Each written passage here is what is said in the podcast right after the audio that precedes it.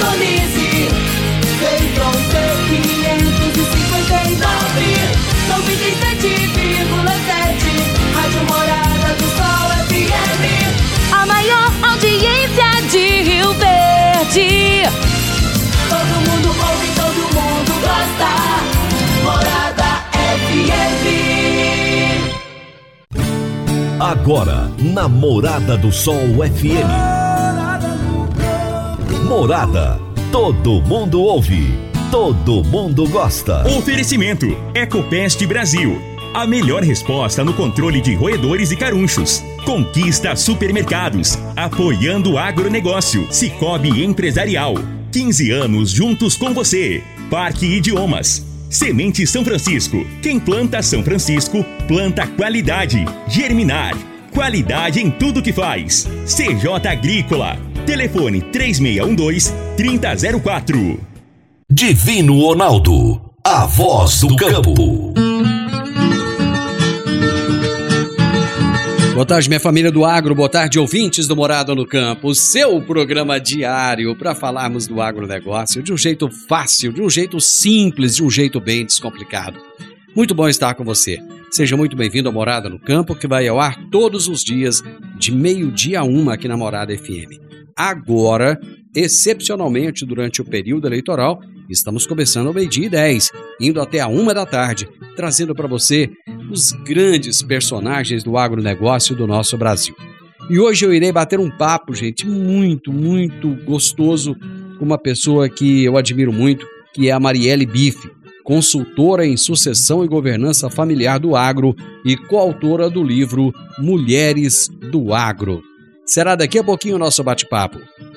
Meu amigo, minha amiga, tem coisa melhor do que você levar para casa produtos fresquinhos e de qualidade. O Conquista Supermercados apoia o agro e oferece aos seus clientes produtos selecionados, direto do campo, como carnes, hortifruti e uma seção completa de queijos e vinhos para deixar a sua mesa ainda mais bonita e saudável.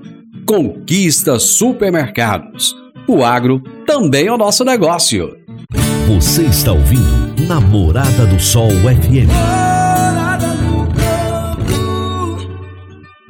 Agora vamos falar de sementes de soja. E quando se fala em sementes de soja, a melhor opção é Semente São Francisco. A Semente São Francisco tem um portfólio completo e sempre atualizado com novas variedades. É uma semente com alta tecnologia embarcada e está sempre inovando as técnicas de produção. É uma empresa que proporciona ao produtor qualidade e segurança, com confiança e solidez. E tudo isso faz da Semente São Francisco uma das melhores sementes do mercado. Semente São Francisco, quem planta, planta qualidade. Toda quinta-feira, o consultor de mercado Enio Fernandes nos fala sobre o mercado agrícola. Agora no Morada no Campo. Mercado Agrícola. Por quem conhece do assunto. O consultor de mercado Enio Fernandes. Rádio Morada do Sol. Caríssimos e caríssimas, o Brasil criou um dos melhores programas de descarbonização energética do mundo.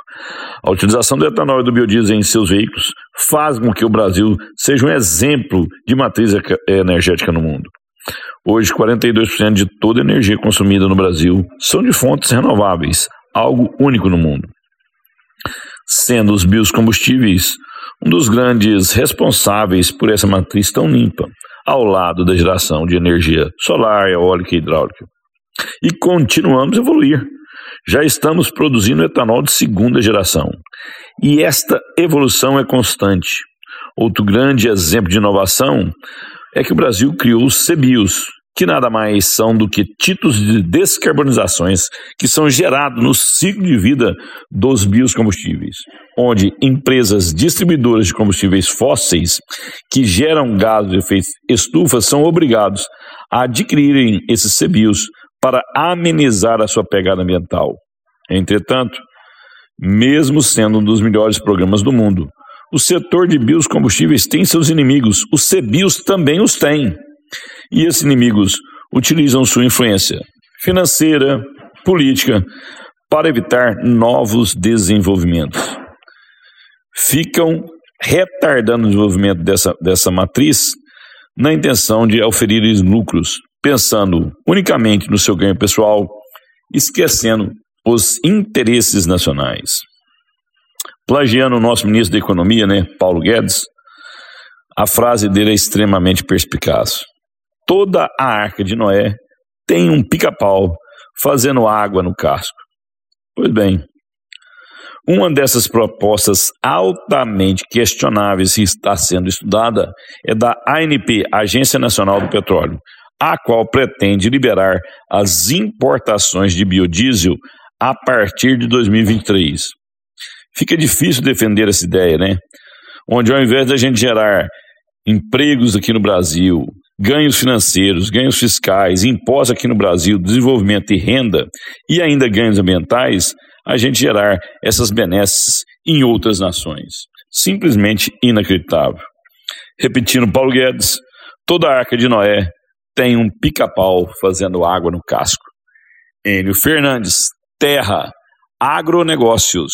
Obrigado. Enio, um grande abraço para você e até a próxima semana. Gente, eu vou pro intervalo, já já eu tô de volta. Divino Ronaldo, a voz do campo. Divino Ronaldo, a voz do campo. Quando você vai adquirir uma máquina, seja trator, coletadeira, plantadora, pulverizador ou implemento agrícola, o que mais interessa é a confiabilidade e a tradição, aliada a um atendimento de qualidade, pós-venda de primeira, oficina qualificada e peças de reposição sem perda de tempo. A marca mais confiável do mercado é Massey Ferguson, porque agrega tecnologia, modernidade e a certeza do melhor investimento. Soma Fértil, uma empresa genuinamente rioverdense há mais de 50 anos junto do produtor rural. Dê uma passadinha lá na Soma Fértil e fale com o Júnior, que é o gerente da concessionária, e ele terá um enorme prazer em te atender bem. Massey Ferguson é Soma Fértil. Morada no campo. Entrevista. Entrevista. As mulheres têm assumido a cada dia mais posições de liderança na sociedade, de uma forma geral, e no agronegócio não é diferente a mulher entrou de vez no processo sucessório da propriedade rural. O número de mulheres que lideram propriedades rurais no país saltou de 12% em 2006 para 31% em 2021, de acordo com o IBGE. Mas esse número ainda é baixo, porque fora do agro esse número já chega a 38%. E hoje eu vou conversar com Marielle Bife, que é consultora em sucessão e governança familiar no agro e coautora do livro Mulheres do Agro. E nós vamos falar sobre as mulheres no processo de sucessão no agro. Você não tem noção da felicidade que eu estou de estar na sua presença. Muito obrigado. Obrigada pelo convite. Terceira vez agora, né? Terceira Tocar vez. Ao vivo e a Primeira vez agora. juntos. Verdade. É um prazer enorme estar aqui e poder falar de um assunto tão importante para o nosso setor. Esse assunto ele toma cada dia mais relevância e o papel das mulheres também. Tanto é que você, com outras mulheres incríveis, escreveram esse livro aqui. Eu queria que você falasse um pouquinho desse livro Mulheres do Agro para gente antes de nós entrarmos no assunto da sucessão. Esse livro foi um projeto incrível, né? É, a Roberta Ediciane, na verdade, é, a, ideia era muito embrionária. Elas começaram a conversar e eu e a André chegamos depois e a gente estruturou isso em nove meses. É, nós buscamos uma editora, fomos é, coletar as histórias, entrevistar as mulheres e lançar no Congresso das Mulheres. Então, foi muito rápido, foi muito intenso, mas é um legado que a gente deixa para as próximas gerações para mostrar mulheres fortes que abriram caminhos, né, para outras mulheres que estão chegando, como nós e como, como outras tantas que vão chegar depois também. Então, a gente conta aqui, é, tem uma mistura do agro. Não é só a grande produtora, né, que às vezes a gente também tem essa questão dos conceitos formados mesmo do agronegócio. Ah, é só quem tem muito dinheiro, quem tem grande propriedade. A gente conta histórias aqui, por exemplo, dentro do livro, de produtor que tem dois hectares e que consegue fazer a diferença dentro da realidade que ela está inserida. Então é interessante a gente ver essas várias nuances, né? Mulheres dentro, fora da porteira, mulheres que fazem a diferença no mercado financeiro, na tecnologia. Então foi assim, uma experiência incrível. Eu falo que foi uma bagagem que a gente colocou ali na mochilinha e que vai levar para a vida inteira, porque de fato assim, você olha para essas mulheres, cada uma tem os seus desafios particulares, algumas algumas histórias também são comuns, mas você olha e você fala se elas conseguiram, eu também consigo, né? Então foi uma forma da gente entregar alguma coisa e até para agradecer todo o espaço que as mulheres vêm conquistando, deixar aí esse, esse legado para que outras mulheres e outros homens também, que não acho que competência é, é, é, indifere de gênero, né? Então, assim, o agro precisa de gente competente, mulheres, homens, enfim, isso é tudo, tudo é, é, é muito como é que eu vou dizer para você? É, é, complementar. Então a gente precisa desse papel, né, de cada um aí fazendo o seu melhor. Então a gente trouxe para que todo mundo possa conhecer um pouco mais a fundo essas mulheres incríveis que fazem a diferença no nosso setor. Mariela, eu acho que você tocou num ponto que é, é primordial, é a questão da competência. Realmente competência não tem gênero. E o agro, ele tem conseguido crescer justamente pela competência das pessoas. E, e assim, eu acho que é, é, o brasileiro, ele, ele é muito... Ele é muito resiliente e ele quer demais. É, a gente ficou durante muito tempo nessa história de que o Brasil vai ser o país do futuro, o Brasil um dia vai ser uma grande nação. E eu acho que de repente as pessoas acordaram para isso e falaram: peraí, eu vou fazer o Brasil se tornar esse país do futuro mas no meu futuro, não é o futuro do, dos meus netos, né? E o agro, acho que ele, ele só conseguiu assumir esse protagonismo que tem hoje justamente por essas pessoas, né? Mas vamos falar de, de sucessão.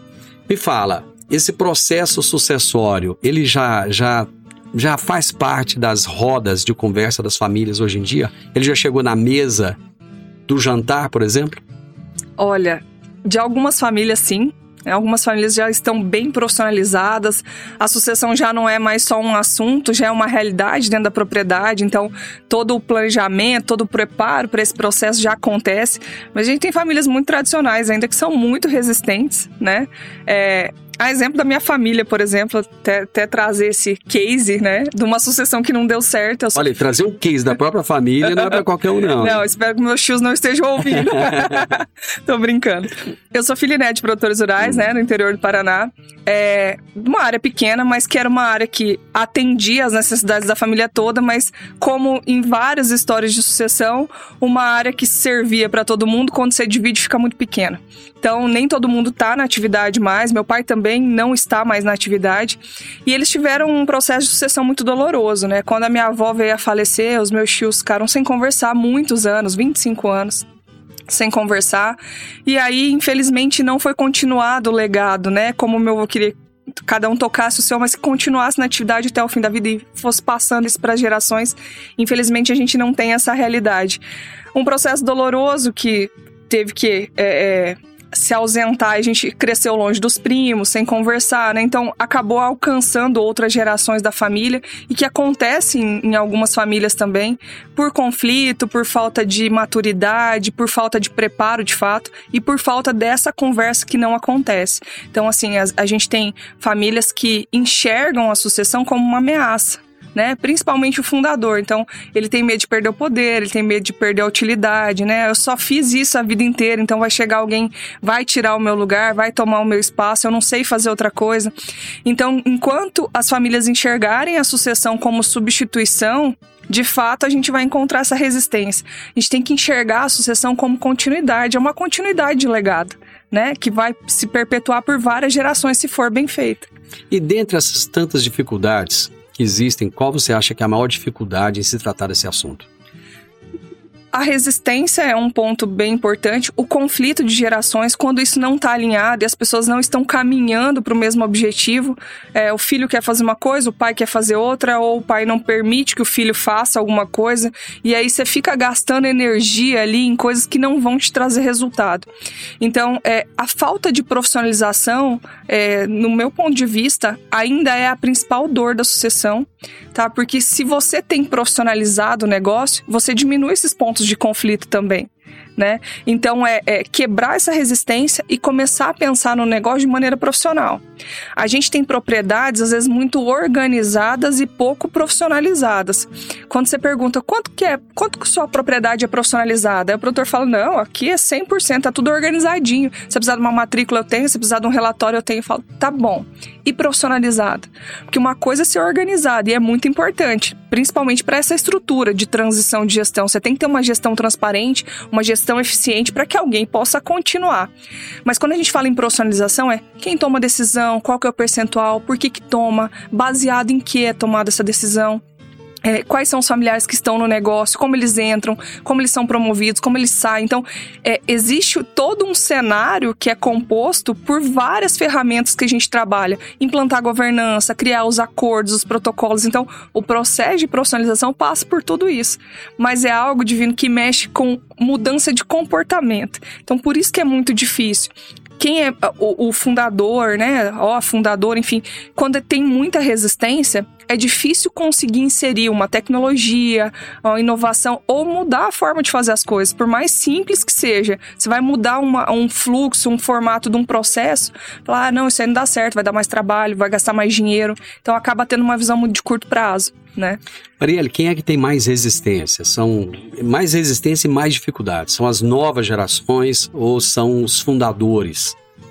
Os fundadores têm muita bagagem, né? Experiência em crise, conseguiram atravessar vários momentos difíceis, a frustração de safra, problema de clima, problema de mercado, tem essa experiência, consegue conduzir tanto que o negócio está em pé.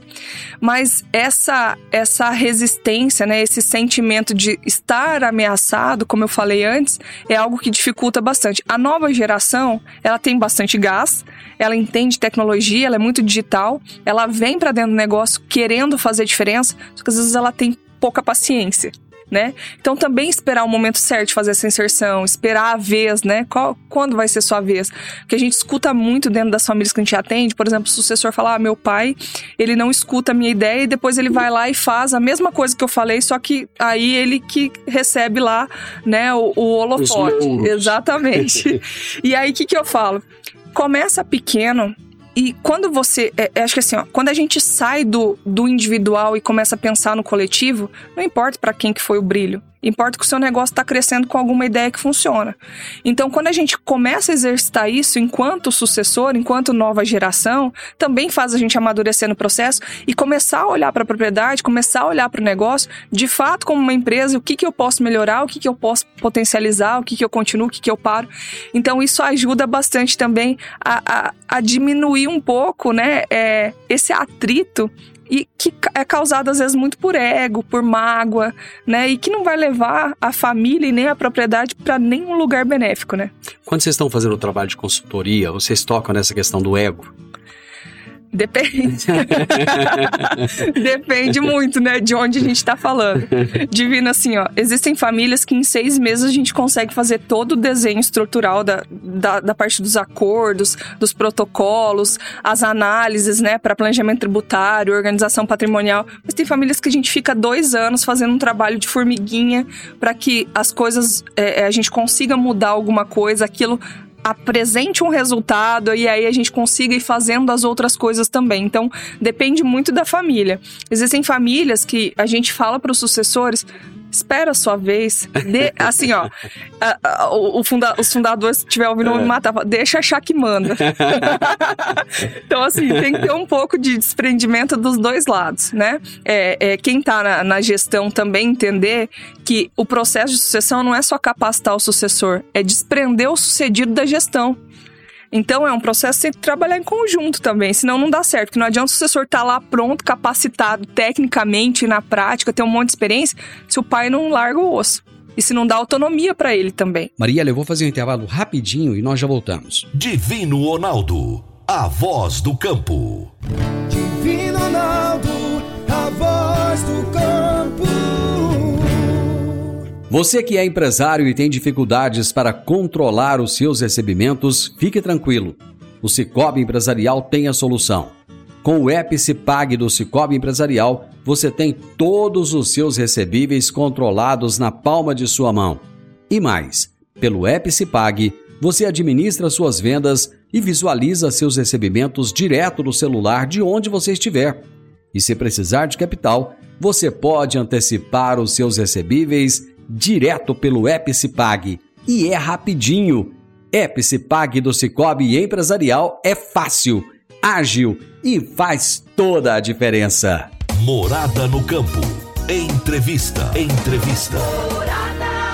Qual é o papel das mulheres no processo de sucessão no agronegócio? Esse é o tema do meu bate-papo de hoje com Marielle Bife, consultora em sucessão e governança familiar do agro e coautora do livro Mulheres do Agro. Nós falamos até agora de sucessão, mas não falamos especificamente da mulher no processo sucessório. Quando envolve a mulher. Esse processo é um pouco mais complexo, porque muitas vezes a expectativa fica, suponhamos, o produtor tem um filho e uma filha, ele consegue visualizar o filho fazendo a sucessão, levando o negócio avante, mas muitas vezes ele não consegue ver a filha. Essa é uma realidade? É uma realidade e isso é cultural. Na minha família, por exemplo, as minhas tias receberam menos divisão de, de terras do que os meus tios homens. Isso era muito comum acontecer antigamente. O que, que, que era o, o, normal? Você dá um enxoval pra mulher que vai casar, pra filha que vai casar. Geralmente ela já vai casar com um produtor, né? Então, para ela encaminhar a vida lá, depois casar com o marido. E os filhos continuavam tocando o negócio. Isso aconteceu na minha família. Minha mãe mesmo, meu pai ia fazer compra na cooperativa ou na revenda, ela ficava dentro do carro. Ela nunca participou. Então, assim, a gente tem uma mudança muito abrupta, né, de cenário aí nesses últimos anos e com a participação cada vez mais crescente das mulheres. A gente tem 5 milhões de estabelecimentos rurais no Brasil, 947 mil são comandados por mulheres. Então, assim, é algo que a gente ainda precisa avançar, sim, mas a gente já tem uma outra realidade. Mas esse olhar para o filho, ele também é o mesmo olhar de você pensar que a sucessão só tem que acontecer com alguém da família. E você pode contratar alguém de fora para fazer a sucessão operacional. Deixa a família num conselho para auditar essa gestão, ou enfim, se ninguém tiver perfil, por exemplo. É, e acontece isso muito com a mulher ainda. O olhar é muito para o filho, né? Apesar de que as mulheres hoje, elas elas ainda fazem um esforço muito maior para conseguir ter esse reconhecimento, para ter esse espaço. Eu fiz um trabalho em 2018 na Exalc, é, de conclusão do MBA e eu entrevistei 57 mulheres do Brasil todo. Inclusive, o tema era o desafio na inclusão de herdeiras nos processos de sucessão. Por que, que elas não tinham nem oportunidade de concorrer à sucessão? Eram herdeiras, mas não concorriam. E dentre os resultados todos, eu deixei um campo lá para que elas respondessem anonimamente qual era o maior desafio da propriedade, qual era o maior desafio. Então, por que, que elas não estavam concorrendo à sucessão? E aí tinha de tudo, divina. É, o pai falou: ó, depois que eu morrer, quando eu tiver enterrado, mulher toca o negócio. Ou assim, olha, então você vai estudar, vai, vai se capacitar e vem pro negócio de volta. Aí a mina foi, fez agronomia, veio pro negócio, o irmão tava tocando. Então teve que trabalhar fora, foi pra multi, foi trabalhar no mercado. São vários cenários. E aí isso passa por tudo que eu já falei para você: tradicionalismo, ego, a parte cultural mesmo, os fatores culturais que ainda interferem muito. As coisas mudaram, mudaram, mas a gente tem muito preconceito e às vezes ainda a, a, a gente tem preconceito velado também. Ah, não. O que, que é o preconceito velado? É aquele que, tipo assim, não, aqui aqui é, na nossa empresa ou no nosso negócio, na nossa família, mulher tem vez. Se for competente, se for capaz, aí você vai lá ver, não tem uma mulher trabalhando. Às vezes a mulher nem, ele, nem analisa o currículo de, de uma mulher, por exemplo. Ou em vez de chamar uma mulher pra. Assim, ó, eu, eu bato muito na tecla da competência, tá? Eu e você, quem é mais competente para ir lá falar do assunto ou para para entrega. Eu sempre penso muito na entrega. Então, assim, não é ficar defendendo. Eu acho que a gente tem que é, é, romper essa bolha de que, ah, não, vamos chamar porque é mulher, ou vamos chamar porque é jovem, ou porque não sei o que. Não, vamos chamar porque é competente. Não é cumprir cota, né? Não, não. É competência. É o que, que a pessoa vai entregar para o seu negócio. Mas tem que ter pelo menos direito de estar tá concorrendo no mesmo nível. Entende? Então, em alguns momentos, não a gente não vê isso acontecer. Se você tem três filhos, o pai prepara quem desde cedo? Os filhos homens, na grande maioria. Ah, mas a mulher não tem interesse, ou mais pra frente o ensino, às vezes ela não teve oportunidade também. Então, olhar um pouco, sabe, olhar diferente para isso também. Olhar para quem quer contribuir para o negócio. Às vezes você vai capacitar três filhos que não querem estar no negócio também. Que têm outros sonhos, têm outras ambições, não querem continuar na propriedade, na gestão. E às vezes a pessoa que você menos aposta é a pessoa que mais vai te entregar no futuro. E em se tratando da esposa, porque a gente fala muito dos filhos, né? E muitas vezes essa sucessão ela vai acontecer para a esposa. O marido Ele pode ter um mal súbito. Ele pode, às vezes, ter alguma doença que acontece de, um- de uma hora para outra e a esposa muitas vezes não está preparada. Ela, como você disse, ela ficou dentro do carro. E aí, em que momento eu tenho que, que falar assim, olha, minha esposa precisa de entender o que que eu faço aqui, o que que a gente tem, porque pode ser que ela venha tocar isso, sei lá, qualquer hora dessas. Se a gente pegar o histórico de sucessão, né, dos últimos, sei lá, 30 anos, as sucessões que aconteceram com mulheres, ou era porque só tinham filhas mulheres de fato, ou porque o marido, alguém veio a falecer e ela teve que ocupar aquele lugar. Então era necessidade e obrigação. Coisas muito ruins, né? Pra, se a gente pensar na condução do negócio. Eu não posso estar no negócio só por necessidade ou só por obrigação.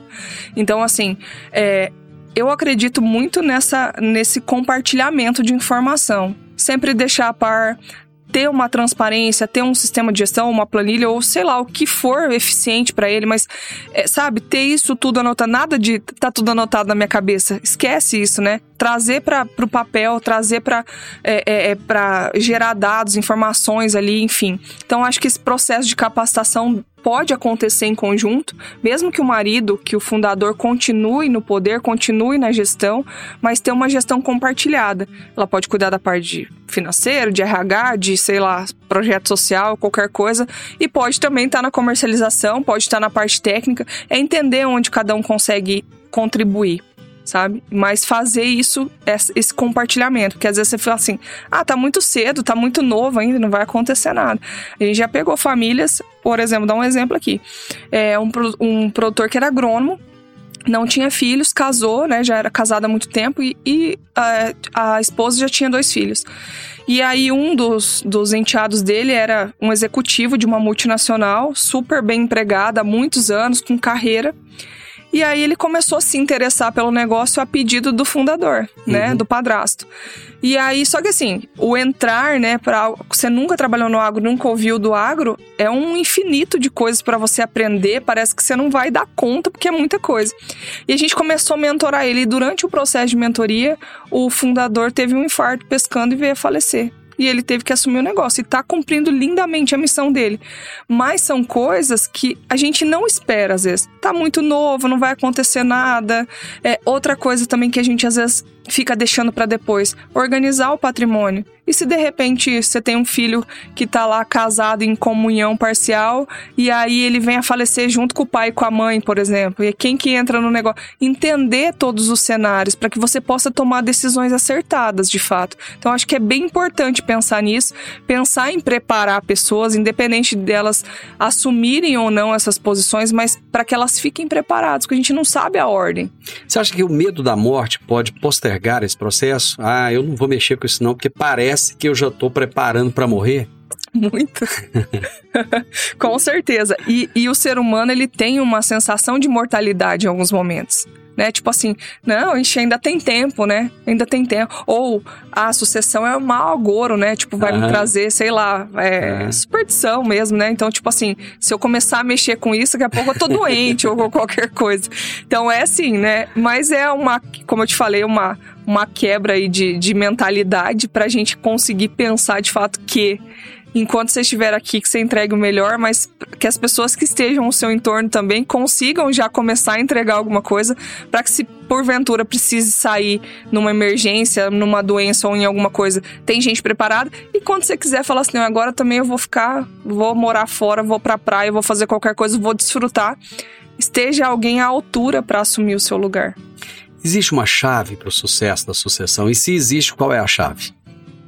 Eu diria que é planejar e profissionalizar. Quando você planeja, você consegue mensurar, né? O que, que deu certo, o que, que deu errado, você consegue avaliar as situações. Então você começa a preparar. Né? É, o ambiente, as pessoas, o sucessor, o sucedido, a família. Então, acho que essa parte é muito importante. E o processo de profissionalização também, porque daí você deixa de fato a propriedade com cara de empresa. E aí ela fica, né, num layout ali que é, fica facilita ser continuado, se for preciso ser continuado por outra pessoa. E o que, que acontece quando o fundador quer, quando ele é, tenta junto aos filhos, junto à esposa, e ninguém quer, ou ele não tem ninguém para dar seguimento nisso. O que, que ele faz? Divino, quando a gente vai escolher um sucessor, existem duas características: perfil e vontade. Eu prefiro ter um sucessor que não tenha perfil, mas que tenha vontade, do que ao contrário. O sucessor que não quer estar no negócio, ele não vai entregar resultado. Né? O sucessor infeliz não vai fazer um negócio prosperar, ele não quer estar tá lá. Não é o lugar dele. Então, assim, às vezes por respeito assume a condição ou assume o cargo, né? Por obediência, é, por necessidade também, às vezes, de não ter. E, é, é de não ter outra pessoa e aí sacrifica aí todos os sonhos para estar tá ali no lugar, né, que assumir esse novo lugar. Uma, uma questão de quando você não tem ninguém, às vezes você tem uma família enorme e as pessoas não querem estar no negócio. Ah, um formou, um é médico, outro é advogado, outro é não sei o quê. O que, que você pode fazer? Existem alguns cenários. Eu posso arrendar meu negócio, posso vender meu negócio, que geralmente não é o que a gente orienta e não é o que o produtor quer fazer também, porque ele não construiu para vender. Ele construiu para que seja continuado.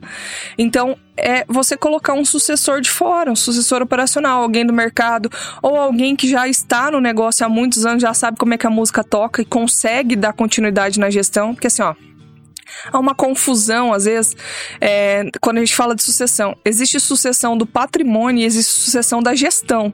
São coisas diferentes. E geralmente, todo mundo está muito preocupado no primeiro momento com sucessão do patrimônio. De não entrar um terceiro que possa ameaçar o negócio, de blindar, entre aspas, o negócio. Ou é, economia tributária, então fazer um arranjo patrimonial, uma organização ali também para que tenha mais economia. Então, geralmente você pensa nisso e aí você não pensa na outra ponta. A sucessão tem três esferas: família, propriedade e negócio, né? Gestão. Então, são três esferas extremamente importantes e que estão ali é, é, ligadas, né? Relacionadas e que precisam ser trabalhadas. De repente, você não consegue trabalhar tudo de uma vez, você vai precisar trabalhar em algum momento. Então, trazer alguém que seja competente competente para continuar a gestão na esfera da gestão já permite a continuidade. Depois você faz os outros arranjos. E aí você pode criar um conselho para auditar essa gestão, você pode é, ficar né, acompanhando nas tomadas de decisões maiores, você ainda permanecer ou colocar alguém só para um familiar, um sócio para tomar decisão. Então, assim, tem várias possibilidades não necessariamente tem que vender ou arrendar. A gente brinca, né? Vender e arrendar é mais fácil, mas tem outro caminho. Mariela, eu tenho certeza que tem muitas mulheres nos assistindo, nos ouvindo nesse momento, que gostariam de, de ouvir um, um conselho seu, ouvir uma, sei lá, uma palavra amiga em relação à sucessão. Qual seria a mensagem que você deixa para essas mulheres, para essas pessoas? Que elas tenham paciência porque a hora da gente é diferente da hora do vizinho, da família do outro. Então, cada um tem um momento de inserção no negócio, tem um momento de ser reconhecido. Às vezes demora um pouco para chegar. Em muitos momentos você é, é, você desempenha, desempenha, desempenha e não tem o reconhecimento. Em outras, você está só empenhando também não desempenha. Então, a gente entender qual é o nosso lugar de força para contribuir para o negócio, no que, que eu faço, o que, que eu faço que é diferente das outras pessoas, o que, que eu entrego melhor. Então, acho que começa por aí, é, olhando para as nossas entregas, entender que em vez de se colocar no papel de vítima ou de nada dar certo, ninguém me ensina a fazer e buscar aprender. Nem sempre vai ter alguém com a gente na caminhada e às vezes a família é a que menos vai dividir conhecimento, até por essa questão mesmo de medo, de resistência, né, de falta de confiança. Então, buscar aprender com outras pessoas. É, as mulheres têm uma coisa muito bacana que são as redes de apoio, né? Então, participar disso, né, construir núcleos, participar de grupos que de fato estejam preocupados em colocar colocar a mulher num patamar acima, né? De conhecimento, de entrega. Eu acho que conhecimento liberta a gente do comum, né? Emancipa eu acho que esse é o primeiro ponto. Não parar de aprender em momento nenhum. Entender que o que eu faço hoje é muito diferente do que eu vou fazer daqui 3, 5 anos. As coisas mudam muito rápido. O que eu fazia 5 anos atrás, eu não fazia nenhuma consultoria online. Imagina atender um produtor de 80 anos que tira o chapéu para falar comigo no Zoom. Né? Então as coisas mudam e a gente tem que estar tá, é, aberto para essas mudanças, né? É, e é através do conhecimento que a gente consegue, de fato, caminhar mais longe. E eu acho que de maneira geral, seria isso, né? Não desistir mesmo nas dificuldades, porque tem, como a gente colocou até no livro também, mulheres que passaram por percas, por outras coisas tão significativas e conseguiram dar a volta por cima. Então. Eu não poderia esperar nada menos do que tudo isso que você trouxe. Você, você é incrível. Você é incrível. E, assim, eu não sei se você tem noção do trabalho que você faz, do quanto isso é representativo, do que que você traz para as pessoas que te ouvem. É, toda vez que eu bato um papo com você, eu aprendo e te admiro cada vez mais. Muito obrigado por ter compartilhado esse momento fantástico. Eu não tenho palavras para descrever é, o quanto foi bom conversar com você. Eu tenho certeza que para muitas pessoas que estão nos assistindo agora também foi uma, uma grande aula que você trouxe. Muito obrigado. Ah, Divino, eu que agradeço a oportunidade de estar aqui. Obrigada pela oportunidade de estar aqui falando um pouquinho sobre sucessão, que é o meu assunto do coração, e que de repente aí possa, né, impactar, provocar as pessoas a pensarem dentro dos seus negócios e transformarem os seus negócios para melhor. Amiga, gratidão a você. Muito obrigado por tudo. Obrigada. Gente, privilégio, privilégio de estar ao lado de Marielle Bife, consultora em sucessão, governança familiar e coautora desse livro aqui, ó, que eu recomendo para vocês. Livro maravilhoso, Mulheres do Agro. Final do Morada no Campo eu espero que você tenha gostado. Amanhã, feriado, eu volto com a graça de Deus para falarmos mais uma vez do agronegócio aqui na Morada FM. A todos um grande abraço e até amanhã. Tchau, tchau.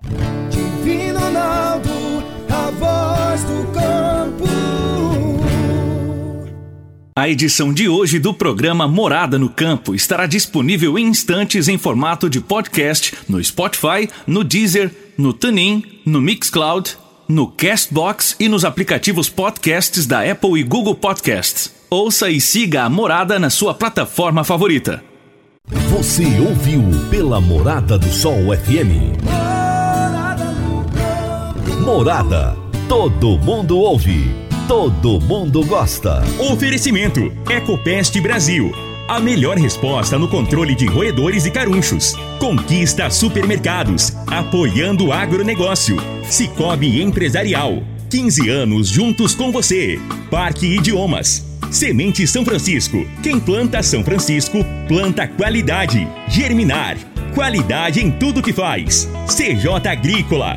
Telefone 3612 3004.